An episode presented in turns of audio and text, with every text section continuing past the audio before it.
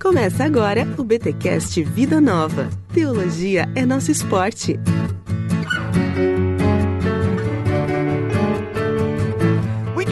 Muito bem, muito bem. Começa mais um BTcast Vida Nova, o de número 34. Eu sou Rodrigo Bibo e o meu sermão não dá nem meia página. Eu sou o Paulo On e porque nós devemos pregar a palavra a todo tempo e de todas as formas. E eu sou Adrien Balsius e eu quero falar do sermão de quatro páginas. Olha aí, gente, estamos aqui em mais um episódio de Edições Vida Nova e tem aí um livraço que Edições Vida Nova está lançando. Sim, meus amigos, mesmo com todos os percalços, pandemias e por aí vai, a Vida Nova não para de lançar conteúdo de qualidade e hoje nós vamos conversar aí sobre este livro, As Quatro Páginas do Sermão. E a gente trouxe aqui para conversar com a gente, Paulo, segundo informações que eu tive, não só o seu professor aí do seminário, ó, matando a saudade, hein? Ó, coisa boa.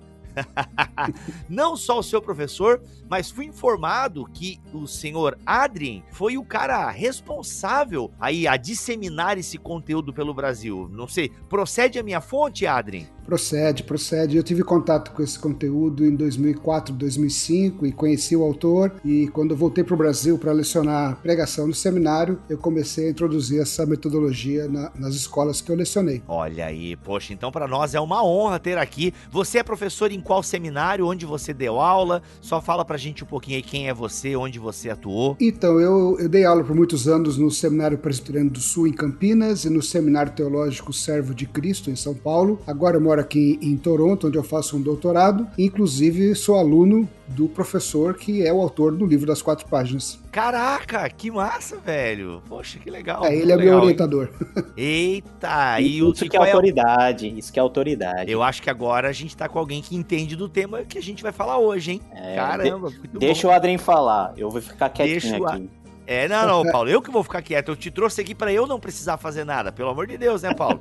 Você que me ajuda aí. Mas, Adrien, obrigado pelo seu tempo dedicado a este podcast aqui e a nos ensinar um pouco aí sobre esse esse método, a gente pode chamar de método, né? As quatro páginas do sermão. E aí, por onde nós começamos? Será que a gente fala um pouquinho do autor, já que você está tão próximo dele aí? Pode ser, vamos começar a falar do Paul Scott Wilson, que é professor emérito agora de homilética no Emmanuel College, que faz parte da Escola de Toronto, Escola de Teologia de Toronto, dentro da Universidade de Toronto. Ele lecionou nesse, nessa escola de 81 a 2019, ele acabou de aposentar, e ele é conhecido pelo foco dele na poesia, da fé, na, na centralidade do evangelho, na pregação. Ele é pastor da United Church do Canadá, ele também é autor de vários livros, inclusive as quatro páginas do sermão, que nós estamos falando sobre ele agora, e muitos outros livros interessantíssimos sobre pregação. Ele ganhou vários prêmios como melhor autor e professor, e é uma pessoa muito ativa e que agora que ele aposentou, ele está dedicando tempo para continuar escrevendo e dar palestras e continuar ensinando de maneira assim em vários lugares diferentes. Então quer dizer que ele é um cara que não só escreve sobre homilética, mas é um pastor de uma igreja local. Isso para mim faz toda a diferença. É, exatamente. E, e, ele tem um coração pastoral. Apesar de ser um acadêmico assim fantástico, ele continua com aquele coração pastoral. Isso é muito bacana. Tá, então vamos lá, gente. Eu quero entender, porque nós já fizemos aqui em bibotalco.com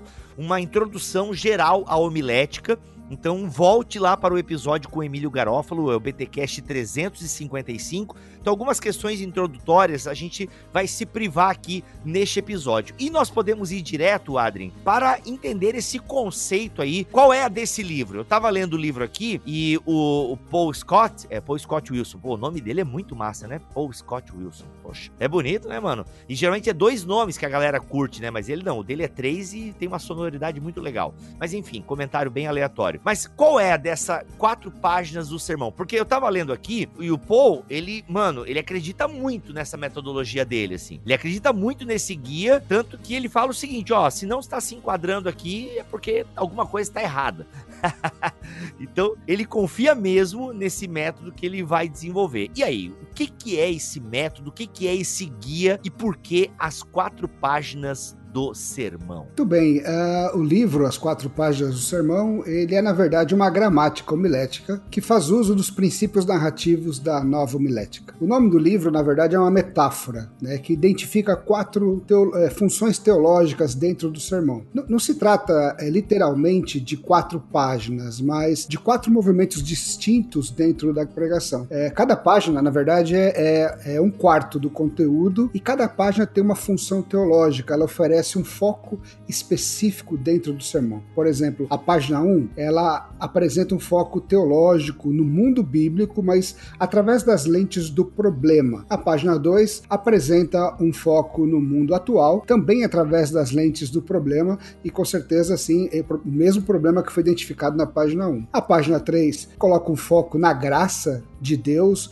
na ação de Deus sobre o problema, isso no mundo bíblico, e a página 4 é um foco no mundo bíblico através das lentes da graça também. Então são quatro movimentos é, dentro do sermão, diferente daquela estrutura clássica de pontos de tema, tese, argumentação, e, e ele procura dar para o sermão uma movimentação, um, um, sentido narrativo do sermão. Né? Esse método também, como disse, é uma, é uma gramática é, homilética, porque traz princípios que podem ser usados em qualquer estilo de pregação, inclusive clássico. Você pode usar esse conceito teológico dos quatro movimentos para avaliar qualquer sermão de qualquer metodologia, de qualquer estrutura homilética. Então isso é muito legal. A grosso modo, as, cada página tem assim, elas são proporcionais em conteúdo, e o que é legal é que esse sermão procura trazer assim, um equilíbrio entre exposição e aplicação, porque são quatro páginas, duas são de exposição bíblica e duas de aplicação. E também um equilíbrio entre você trabalhar o problema,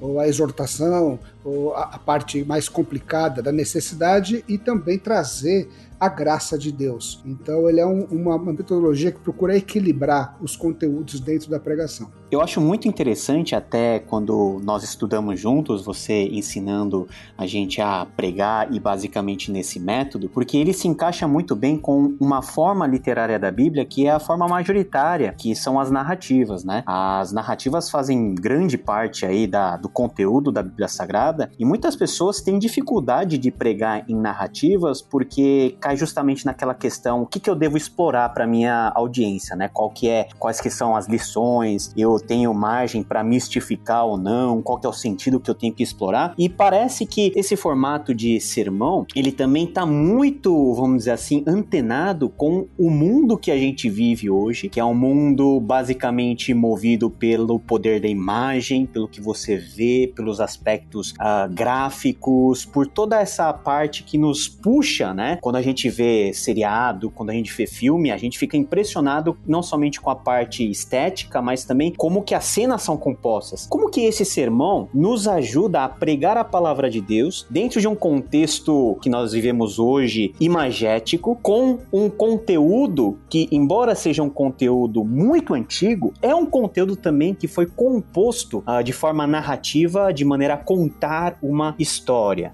Então, é interessante, né? A gente percebe que, se você olhar para a Bíblia em, em, termos de gênero literário, você vai encontrar 80% dos textos bíblicos ou são narrativos ou estão dentro de um contexto narrativo. A, agora, a, a, pregação clássica que foi desenvolvida na modernidade, que é aquela que é mais argumentativa, ela teve, lógico, seu papel importante no momento cultural que foi desenhada, mas é interessante como ela, ela assim, meio que destrói a narrativa. Você pega um texto narrativo, você vai procurar pontos, lições, e, e você perde o poder da história. E você já percebeu que hoje em dia, quando você está ouvindo um sermão, está tá cansativo aquele sermão, cheio, bem abstrato, cheio de ponto, argumentação, mas se o, se o pregador coloca uma ilustração, uma história, as pessoas voltam a ter atenção. Por quê? Porque a história faz parte da vida da gente. A gente aprende quando a gente enxerga. E a história ajuda a gente a, a enxergar o que está acontecendo. Então, por exemplo, você disse muito bem, não tem dúvidas que a gente vive hoje na era da imagem. A gente é profundamente direcionado por aquilo que a gente vê, né? Então, os métodos homiléticos que deram origem aos sermões clássicos, eles foram desenvolvidos numa época que nem televisão existia, eu estava começando a televisão. E, e, então, hoje, o pregador tem que estar atento que quando ele prega, ele prega para uma audiência que é fortemente orientada pela imagem. Então, o pregador contemporâneo, ele não pode se considerar que existe uma necessidade do, dos ouvintes de enxergarem aquilo que eles estão ouvindo. Então nós temos que pregar para os olhos, para os ouvidos, mas como se eles pudessem enxergar com os ouvidos. Eu sei que parece uma coisa estranha, mas como é que a gente faz isso? Através uh, da pregação narrativa. Por isso que a, pro, a, proposta do professor Wilson ela é muito interessante, porque ela é uma proposta que resgata princípios narrativos para o sermão, que podem ser aplicados não só nos textos narrativos, como também em todos os outros textos que nós encontramos na Bíblia. Porque, independente do gênero literário, o texto está no contexto narrativo. Né? E a gente percebe esse movimento. E a questão narrativa do professor Wilson não é que você tem que pegar um sermão ele tem que ser uma história só. É por isso que ele fala de você usar princípios narrativos. E qual é o princípio narrativo básico? É que existe um enredo na Bíblia. Você percebe o um movimento na Bíblia. Você percebe o movimento, por exemplo, que a gente encontra da queda para a redenção, da sexta-feira santa para o domingo de Páscoa, da morte para a ressurreição e assim por diante. O professor Wilson ele sugere que o sermão tenha esse movimento, né, essa narrativa que vai do problema para a graça. Então, nesse aspecto, o, o, o, sermão de quatro páginas ele, ele vem é, suprir uma lacuna que faltava para os pregadores contemporâneos, que é conseguir pregar sermões que possam ser é, vistos com os ouvidos. Isso não significa simplesmente projetar imagens num, num PowerPoint. É, a ideia é você projetar imagens na mente do ouvinte. É quando o pregador consegue se conectar, né, com a história, com a vida, porque a gente ouve muito isso. A gente pega pregadores que, do nosso ponto de vista, nós que estudamos teologia, ensinamos e tal, a pregação foi ruim, né? A gente, caramba, o cara distorceu o texto bíblico. Meu, a Bíblia não quer dizer aquilo que o cara tá dizendo. Só que o cara começa a pregar, ele conta uma história, aí ele conta a história dele, né, e como aconteceu na vida dele ou na história, né, da mulher dele. E mano, e a galera lembra daquilo, né? A galera lembra da história, como tu bem falaste, né? Às vezes a gente não vai lembrar da pregação, né? Do, do, da pregação, mas se o cara contou uma piada, se o cara contou uma história, né? Se o cara usou uma, uma ilustração, por exemplo, eu utilizo muito filme às vezes nas minhas pregações, se eu tô falando pra jovem, né? Cara, é batata, entendeu? É batata. As pessoas lembram, pô, aquela vez eu lembro que você falou de Matrix e tal, para pegar uma coisa bem batida aqui, né? Poxa, legal, você falou, cara, muito legal a aplicação que você fez de Matrix e tal, não sei o que, não sei o que lá. É, é incrível como as pessoas, elas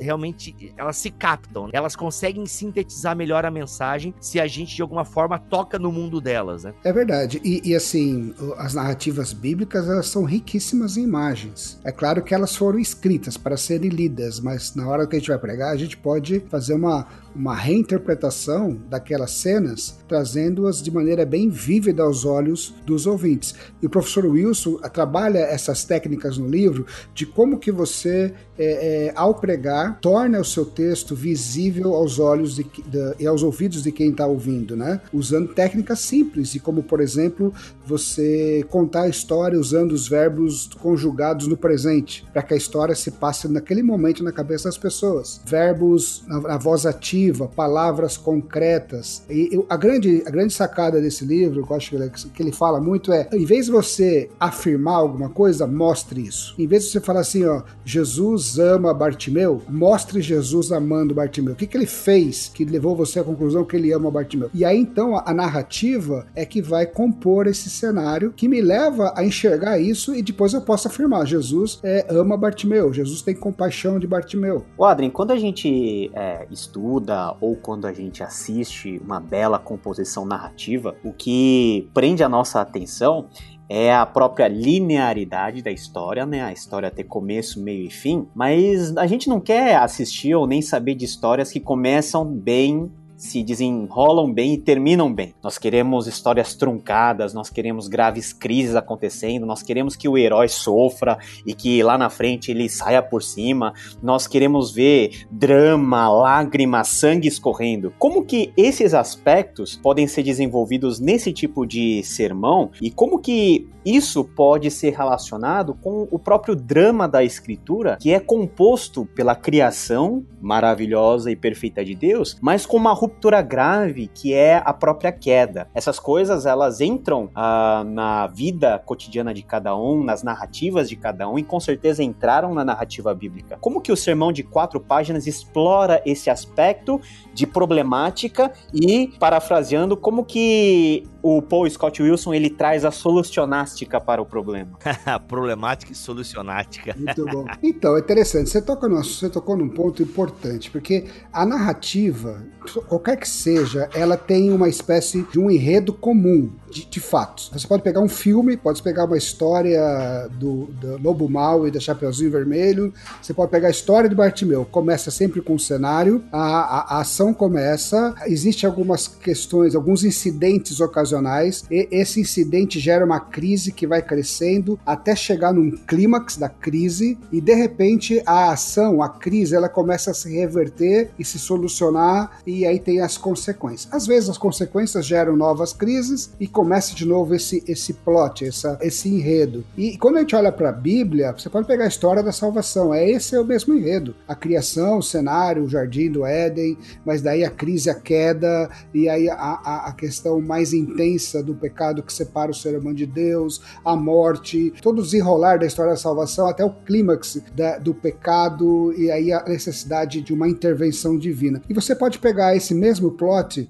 na história de Bartimeu, da história de Zaqueu. Então o que acontece? Quando você consegue enxergar esse, esse enredo que começa num cenário, que tem uma crise, a crise chega no clímax, o, o, depois ela começa a reverter, se a gente olhar com essa ideia para os textos bíblicos, a gente consegue separar bem na história onde que está o problema e onde é que está a graça. E essa tensão entre problema e graça e que dá para o pregador e para o sermão essa coisa de, de o interesse, né? Porque, por exemplo, não adianta eu falar assim, ó, Deus amou o mundo de tal maneira que deu seu filho para morrer no meu lugar. Isso é boas novas, isso é graça. Mas ela só faz sentido se o outro lado tiver bem explicado. Por que, que ele fez isso? Então, o sermão de quatro páginas, ele procura primeiro mostrar o problema que a gente se encontra, cria uma necessidade dessa intervenção divina, e aí quando a gente apresenta a intervenção divina, ela vem com peso porque ela vem é, solucionar ou resolver ou agir sobre o problema. E isso está muito claro em qualquer narrativa bíblica. Ah, eu digo assim que qualquer narrativa bíblica que você você estudar, você vai encontrar um foco. O Brian Chappell fala isso no livro Pregação Cristocêntrica, que todo texto bíblico lança luz num foco, um aspecto da condição humana caída. Ou seja, Todo texto aponta direto ou indiretamente para um problema ou um conflito humano. E o Paul Wilson, nesse livro das quatro páginas, ele esclarece que esse problema, que é revelado nas Escrituras, diz respeito à falha humana em viver de acordo com a vontade de Deus, as consequências dessa atitude, os danos causados pelo pecado, tanto para o relacionamento do ser humano com Deus, como do relacionamento do ser humano com a própria criação. E a proposta do Paul Wilson é que o pregador, na página 1, ele faça um movimento de exposição bíblica, de, de apresentação da narrativa ou do texto bíblico, com o objetivo de deixar claro, demonstrar esse problema na passagem selecionada. Aí, em seguida, ele move-se para a página 2 num, num, movimento de aplicação desse problema na nossa vida, para que a gente perceba que a gente é, é, vivencia o mesmo tipo de problema. E esse problema demanda uma intervenção divina. E aí que então entra a graça, que é apresentada na página 3 e na página 4 a exposição na página 3 e a aplicação na página 4. Adrien, você acabou de dar aí meio que um resumo das quatro páginas. Mas a gente tem falado tanto aqui em fazer né, o nosso ouvinte visualizar e tal,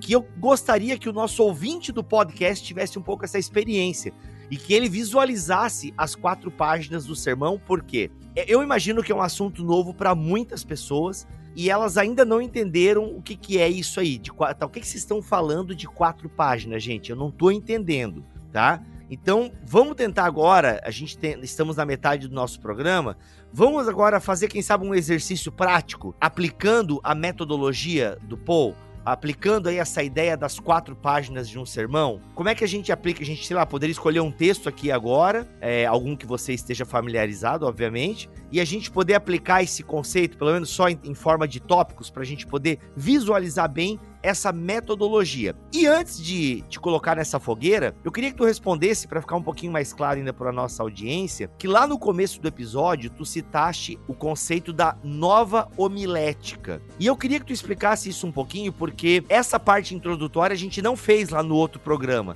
falando sobre as homiléticas e tal e as escolas da homilética. Então acho que caberia aqui, até para a gente fazer uma diferença, né, para diferenciar bem a metodologia, né, das quatro páginas do sermão, o que, que é essa nova homilética e aí sim a gente aplicar a metodologia. A nova homilética, né, na verdade, foi um movimento de reação à homilética moderna. O que é a homilética moderna? É aquela que foi trabalhada e construída na base do racionalismo, na ba... e que gerou aqueles, aquelas estruturas homiléticas focadas na tese e argumentação em favor da tese. Foi daí que surgiu os sermões de três pontos, quatro pontos, no qual cada ponto parece, na verdade, um capítulo de um livro defendendo a tese principal, que é o tema do sermão. A, a nova homilética é, ela surge com o surgimento também da pós-modernidade, onde o ser humano ele começa, além da razão, ele começa a valorizar também a experiência, a intuição, Uh, e, então, a, a, nova homilética vem como uma reação a essa, esse formato mais engessado, no qual você encaixa o, o texto bíblico num, organograma de, de, tese e argumentos, e sugere que a, justamente a Bíblia tem um enredo, que a Bíblia tem é uma narrativa. Então, daí surgem metodologias e métodos homiléticos, estruturas homiléticas narrativas, de movimentos. Mas, basicamente, a grande diferença da nova homilética para a homilética clássica é justamente justamente o movimento. A homilética clássica ela é marcada pelo movimento dedutivo. Ou seja, eu primeiro apresento a tese, que é o meu tema, e aí vou defender essa tese através dos argumentos. E a nova homilética ela vem com uma proposta o contrário, levar o ouvinte através de uma jornada pelo texto, pela exposição, pela narrativa, a ele vivenciar a mensagem e ele chegar à conclusão no final. Então é basicamente uma, uma mudança de movimento no sermão. Nesse aspecto, as quatro páginas se encaixam nessa metodologia da nova homilética, que valoriza muito a narrativa. As quatro páginas, ela não é uma expressão 100% da nova homilética, porque ela também chega a ser uma, uma crítica a, a, algumas questões da nova homilética, mas eu não tenho tempo de entrar aqui em todos esses aspectos. Mas, basicamente, as quatro páginas, ela, ela se enquadra na nova homilética porque ela tem esse movimento narrativo e ela desconsidera a questão dos pontos, dos argumentos, e o sermão, quando alguém está ouvindo, alguém que não tem uma, uma consciência é, é, teológica sobre a homilética, que não fica analisando pontos, o que ele vai ouvir é uma história envolvente na qual ele vivencia o que está sendo ensinado e essa vivência leva-o às conclusões que o pregador quer que ele, que ele alcance, que é a graça de Deus sobre a vida dele. Então, basicamente, é isso, essa diferença da nova homilética para homilética clássica. Vamos para um exemplo, então, assim, de abordagem no método das quatro páginas. Vamos pensar, então, numa narrativa, claro. A gente pode pensar num salmo também, mas eu vou pegar uma narrativa muito conhecida, que é a história de Marcos, capítulo 10, que conta a história de Bartimeu. E, e, e todos que estão nos ouvindo agora, eles vão com certeza trazer trazer à memória todo o enredo. E o que acontece? Quando eu tenho esse pressuposto das quatro páginas, eu abordo esse texto procurando identificar o problema no mundo bíblico, o problema no mundo contemporâneo, a graça no mundo bíblico e a graça no mundo contemporâneo, eu já olho para o texto em busca dessas verdades bíblicas ou dessas, é, dessas informações. E quando a gente olha a história de Bartimeu, todo o enredo, Jesus saindo de Jericó juntamente com seus discípulos, caminho de Jerusalém, no, no dia que ele vai chegar lá em Jerusalém, vai ser aclamado rei, e nessa caminhada, multidão em torno dele, existe um cego sentado à beira do caminho. Só aí já, já traz um foco pra gente num problema que é a condição do cego, por conta de toda a cultura da época, ser um mendigo, miserável, marginalizado, à beira do caminho. É um problema que eu posso explorar quando eu estiver explicando a página 1. Mas o texto ele vai se desenrolando e tem um outro problema que eu acho que, que ele, ele, ele surge com mais intensidade, que é a hora que o cego começa a gritar por socorro, Jesus, tem misericórdia de mim. Os próprios seguidores de Jesus, aqueles que conheciam Jesus, aqueles que acompanhavam Jesus, começam a repreender o cego numa demonstração de profunda falta de compaixão e misericórdia. E, e, e essa demonstração revela a natureza humana que é capaz de, de ter o coração endurecido para a necessidade do próximo. O que, que eu estou fazendo aqui, é, o Bíblia? Eu tô, tô, é, trabalhando o texto bíblico e procurando dar um foco no problema. Eu poderia identificar como problema aí a, a falta de misericórdia dos seguidores de Jesus para com Bartimeu. Esse é um problema. E esse é um problema que, que se eu se me mover para a página 2, eu facilmente aplico no contexto da igreja e, e, e eu posso facilmente trazer exemplos de como Muitos cristãos hoje vivem um cristianismo da boca para fora que não redunda e que não desemboca no amor ao próximo e na misericórdia para quem está sofrendo. O que, que, é isso? Isso já é a aplicação, já é a página 2. Eu posso trazer algum exemplo, alguma ilustração para mostrar isso né? Ah, e aprofundar a página 2 através de algumas exortações, porque a página 2 trata do problema. Então você percebe esse movimento do texto bíblico para o mundo contemporâneo, mas o foco todo está onde? No problema. Se eu continuar a desenvolver esse sermão e entrar na página 3, eu vou retornar para o texto bíblico, mas agora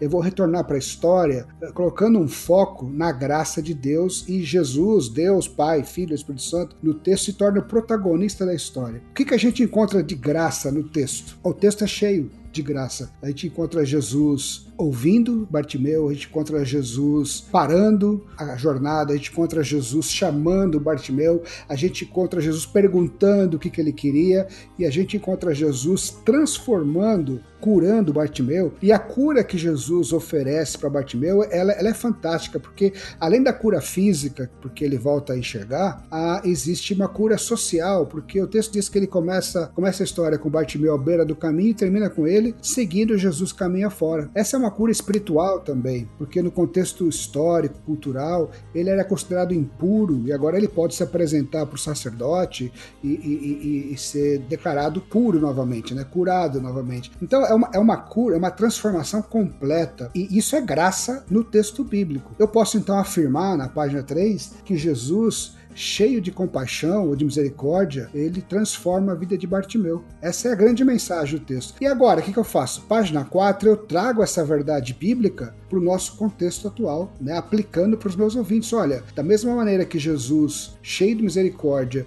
ele, ele transforma a vida de Bartimeu, ele continua transformando a vida das pessoas que clamam pelo seu nome, que gritam misericórdia. E eu posso trazer aqui alguma ilustração, uma experiência. E aí então você vê o movimento das quatro páginas. Então, de maneira simples, quatro frases para mostrar cada página. Página 1, os seguidores de Jesus não têm compaixão de Bartimeu. Página 2, nós não temos compaixão do necessitado, ou, ou muitos não têm. Página 3, Jesus cheio de compaixão transforma Bartimeu. Página 4, Jesus cheio de compaixão continua transformando a vida daquele que clama. Aí você tem esse movimento das quatro páginas. É lógico que, que a metodologia ela também trabalha a maneira como você vai contar a história, que você vai construir. É, eu estou se dando só um, um outline é, do movimento. A hora que eu vou construir a página 1, a página 3, que é o texto narrativo, eu vou procurar construir uma história para ser vista com os ouvidos. Então eu vou escolher as palavras certas, eu vou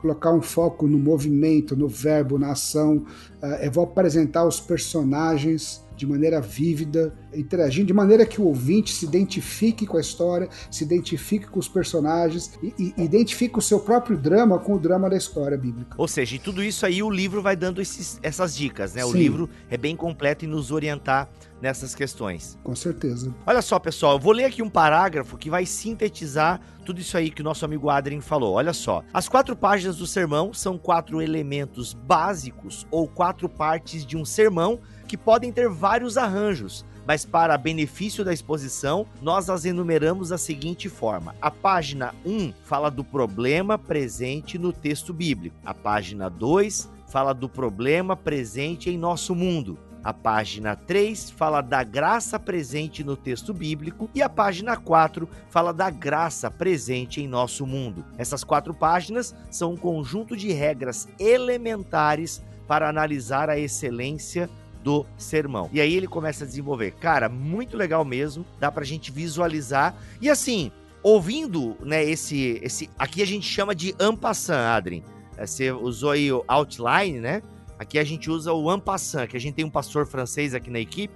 Então assim, é panorama é ampassan. A gente dá um, um ampassan aqui, um por cima aqui, mas ouvindo esse, esse seu resumo, obviamente, imagina, é um livro inteiro, é um semestre inteiro lá na, no, no Servo de Cristo, não dá pra gente trazer aqui em 40 minutos de episódio, mas a gente percebe que não parece ser movimentos difíceis de fazer. não parecem ser assim, tipo. É claro que toda pregação tem é, é difícil em certo aspecto, né? Ela vai exigir do pregador, isso ninguém duvida. Mas quando você tem essas quatro páginas como um guia, parece facilitar porque você sabe para onde olhar, você sabe o que cavocar, né? Você sabe onde cavocar o texto. É, é o que eu costumo dizer para os alunos que assim não adianta você ter uma boa caixa de ferramenta para trabalhar o texto bíblico exegeticamente, hermeneuticamente. Você tem que saber o que, que você está procurando. E esse a metodologia das quatro páginas dá uma, uma um norte para gente. Olha, vai para o texto com todas as ferramentas que você tiver. Alguns têm mais, outros têm menos,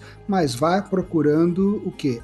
O problema, a graça. E aí, um terceiro elemento seria a missão ou a resposta. O, o que, que a constatação desse problema e da ação de Deus quer gerar no ouvinte? O que, que Deus quer de mim, né? Então eu costumo dizer isso, que você pode ter poucas ferramentas, mas se você for com as perguntas certas para o texto, é, você vai ganhar muito tempo no preparo do seu sermão. Isso é, isso é fundamental. Ô Bibo, eu posso falar assim por experiência própria, eu não sou um exímio pregador tal, essas coisas, mas eu sou um entusiasta desse método, até porque eu gosto de textos narrativos e eu gosto de pregar sobre textos narrativos. E uma das coisas que geralmente a gente escuta depois de uma pregação feita aos, aos moldes aí das quatro páginas é, é alguma coisa nesse sentido. Olha, eu consegui visualizar a história. Olha, eu consegui entender a narrativa, né? Eu consegui ver de uma perspectiva diferente, a, uma, a me, o mesmo texto que talvez foi pregado de uma forma diferente. Isso não quer dizer que o método das quatro páginas seja é, superior aos demais métodos, não, mas traz uma variedade na forma de você expor o texto, traz uma abordagem diferente, uma forma diferente que é muito válida e é muito adequada ao tempo e às circunstâncias que nós estamos vivendo. Então,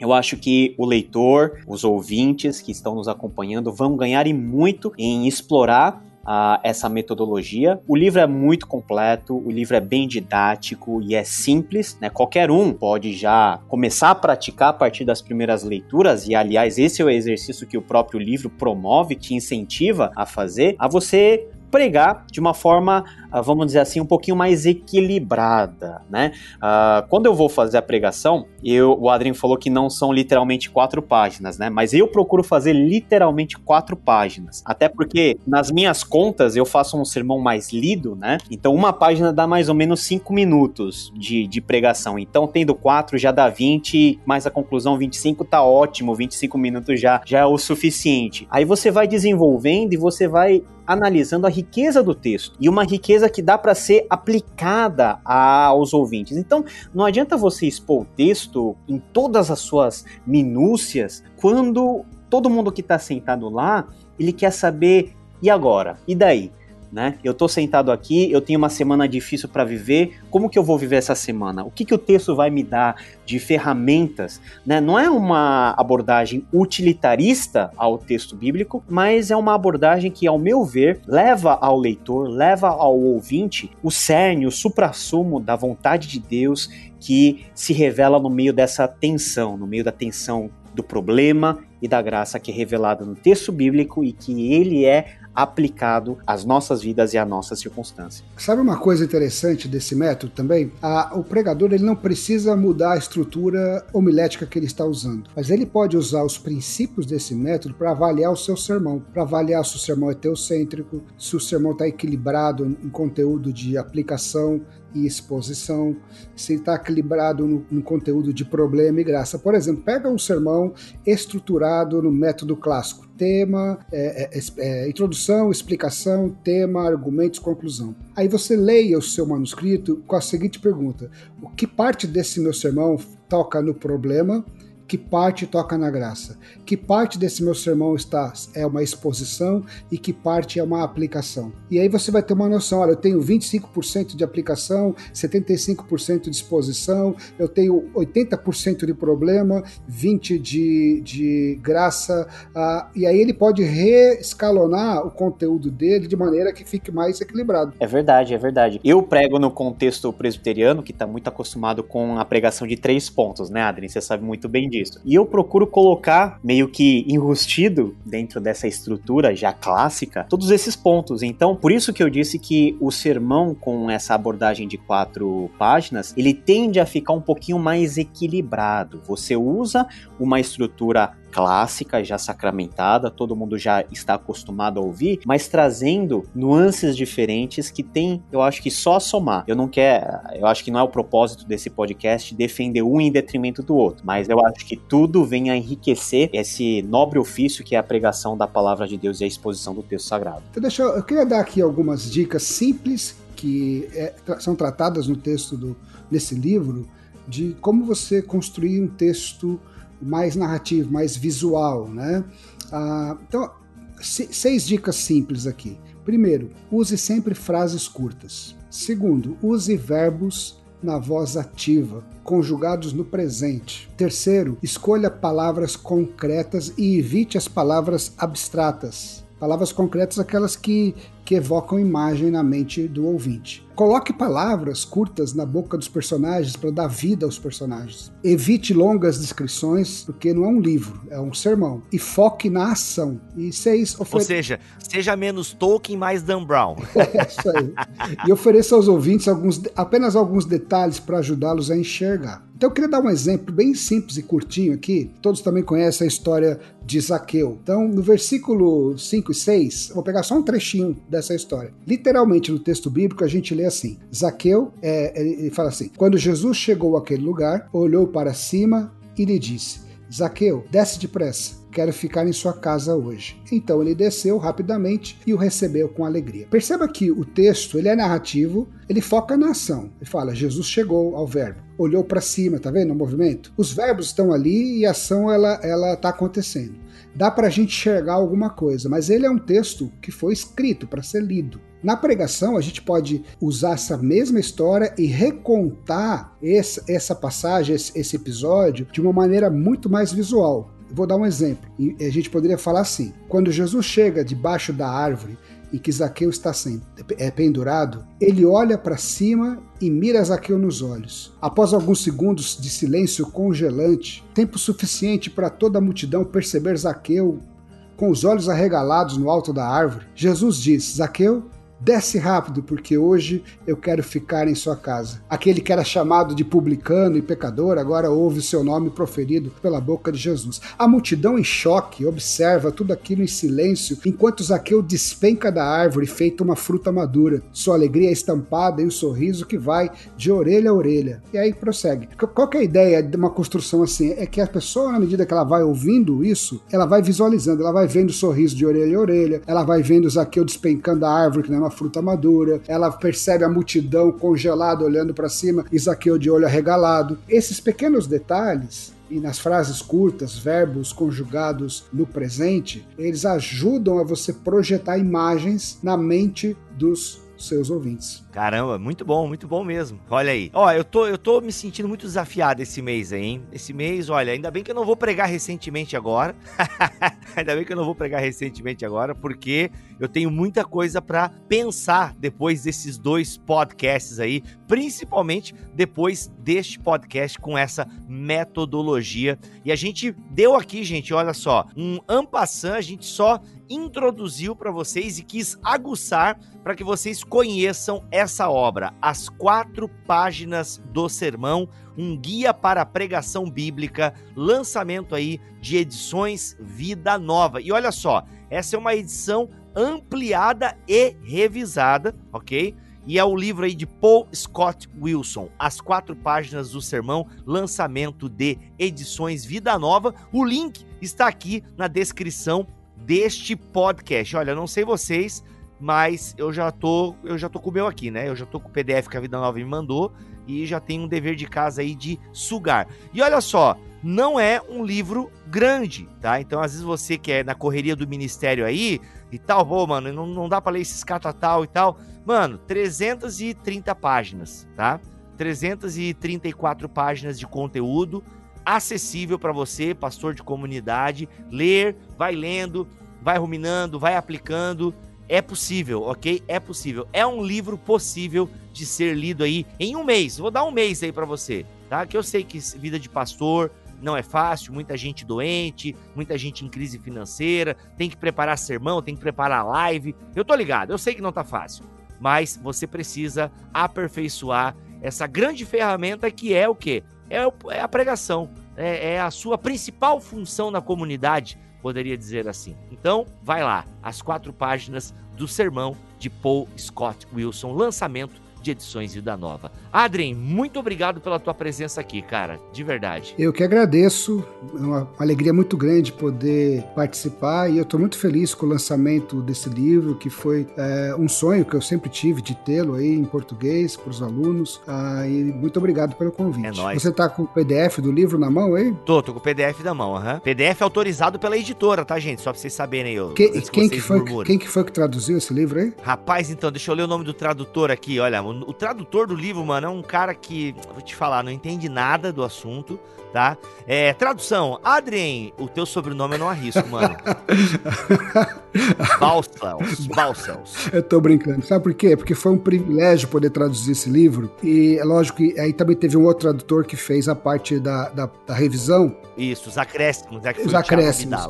E várias vezes, nas dúvidas que eu tinha, eu corria no próprio Paul Wilson, na sala dele, e falava, o que você quer dizer com isso aqui? Então, Caraca, não, pera, pera, pera. Ô, Adrien, isso aí, mano, tá ligado que isso aí é um privilégio que tem tradutores que estão nos ouvindo agora tiveram inveja sua, assim. Porque, mano, a galera não, entende às vezes, mas, galera, o processo de tradução não é fácil, tá, galera? Não é fácil, porque às vezes você patina mesmo em algumas coisas, né? E a gente tá falando de inglês, né, gente? Inglês, que é uma língua super viva aí, dinâmica. Cara, então quer dizer que tu ia lá, ô, professor. Ah, mano. Que, então, assim, Exatamente, eu perturbei a bastante. Tem uma tradução aqui, então, tipo, uma tradução autenticada pelo autor do livro, praticamente. Olha aí. Esse foi um momento ostentação agora. ah, esse foi. Precisava disso. oh, mas é uma ostentação que, cara, vou dizer, dá um brilho, dá um brilho pra nossa tradução aqui. Porque, pô, a gente tem uma tradução que o cara pôde consultar o autor, mano, pô, isso aí é dá uma qualidade, dá uma qualidade. Muito bom, parabéns, mano. Obrigado. Parabéns, um abraço para vocês. Aí. Um abraço Foi muito Paulo, bom. pro Paulo Wong também. Bom falar com ele novamente. É nóis. Paulo, obrigado pela tua presença aqui, meu irmão. Tamo junto. Tamo junto. É nóis. E voltamos na próxima semana, se Deus quiser e assim permitir. Fiquem todos na paz do Senhor Jesus.